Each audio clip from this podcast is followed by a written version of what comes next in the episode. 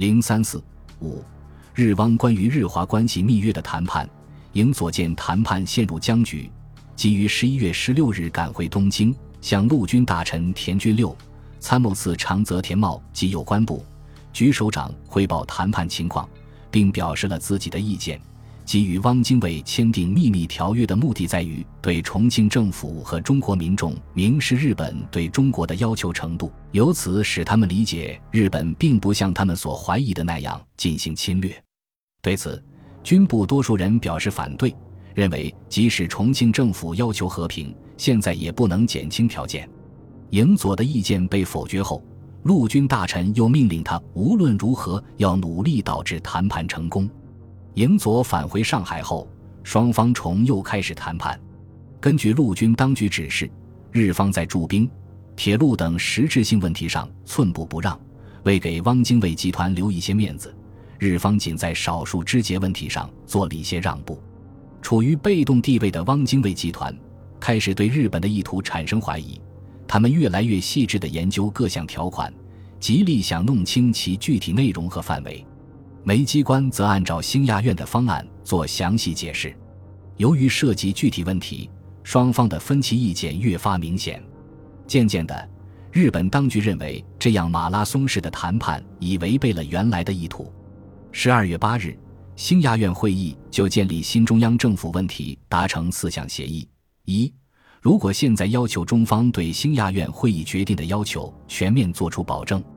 则依靠汪精卫建立新中央政府是有困难的。然而，日方也难于为建立新政府之便而完全同意汪精卫方面的主张。二，根据当前形势，尽快建立新中央政府还是有利的，因此需要弄清双方的差距。无论如何，务必迅速地把汪政权建立起来。美机关应设法使双方意见不一致的问题留待将来转入正式谈判时做进一步的商量。三，政府在适当时候同该新政府进行正式谈判。四，兴亚院十一月一日的决定，必要时可加以修改。这一决定实际上是要美机关采取变通办法，先达成内部协议，把汪精卫政府建立起来。待生米煮成熟饭之后，再由政府出面同汪精卫集团做进一步的谈判。根据这一指示精神，双方谈判速度有所加快。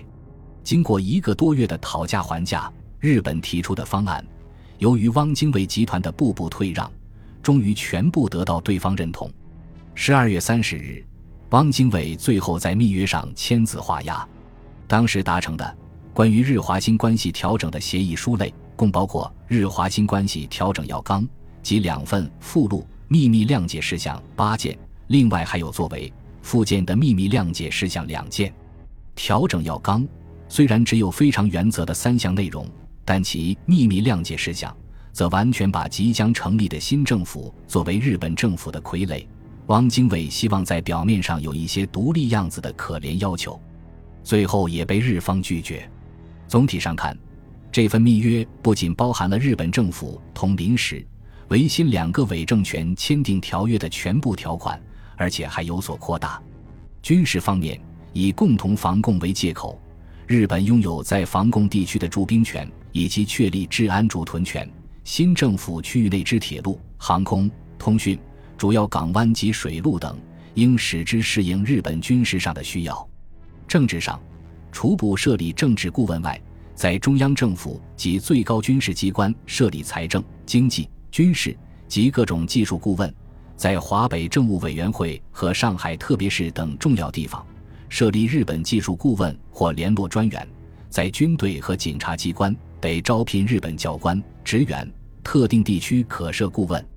经济方面，以日华合作为借口，日本取得了全国航空、华北铁路、沿海海运。长江水运等各种交通的控制权，开发利用在国防上必须的地下资源的优先权，日本军票继续流通权等等。这份密约的签订，比较系统地暴露了日本企图长期霸占中国领土的野心，同时也使汪精卫集团在和平伪装的缝隙中露出了日本走卒的汉奸真面目。汪精卫自知这是一份见不得人的卖国协定。所以在签字时与日方约定永不公布。然而，卖国毕竟不得人心，以个人野心为纽带结成的汪精卫集团也不可能是铁板一块。密约签订才一个星期，参与汪派并目睹日汪密约达成过程的高宗武、陶希圣即叛离汪而去，由沪抵港。一九四零年一月七日，高宗武在香港把日汪密约稿三十八纸、照片十六张，交杜月笙赴重庆转呈蒋介石。对于这些文件，蒋介石阅之书不能想象汪逆卖国之实情，竟至于此。为此，他手函高宗武予以慰立，反复研究了公开日汪密约的相关事宜。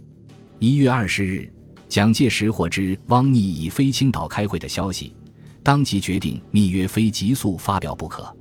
一九四零年一月二十一日，香港《大公报》以“汪的卖国密约”为标题，公开披露了由高、陶两人提供的日汪密约稿，同时还发表了两人制报社及汪精卫的公开信。公开信称，自参与这次谈判，已知其中条件之苛酷，不但甚于民国四年之二十一条者，不止被洗，即与所谓禁卫声明亦复大不相同，直欲以我国于附庸，置我国之死命，书足令人痛心疾首，掩耳而走。信中揭露谈判过程中，敌方五人颐指气使，颇令承受，或花言巧语，涕泪纵横。而汪精卫却迷途已深，竟已迁就许诺。另外，在致汪精卫的信中，他们以一副恳切的姿态规劝汪精卫及诸旧友悬崖勒马，放弃此于己无益、于国无益之运动。高、陶两人的倒戈，给汪精卫集团带来极大震动。周佛海得知此事后，愤极之余，彻夜未睡。汪精卫亦深知密约被揭露后。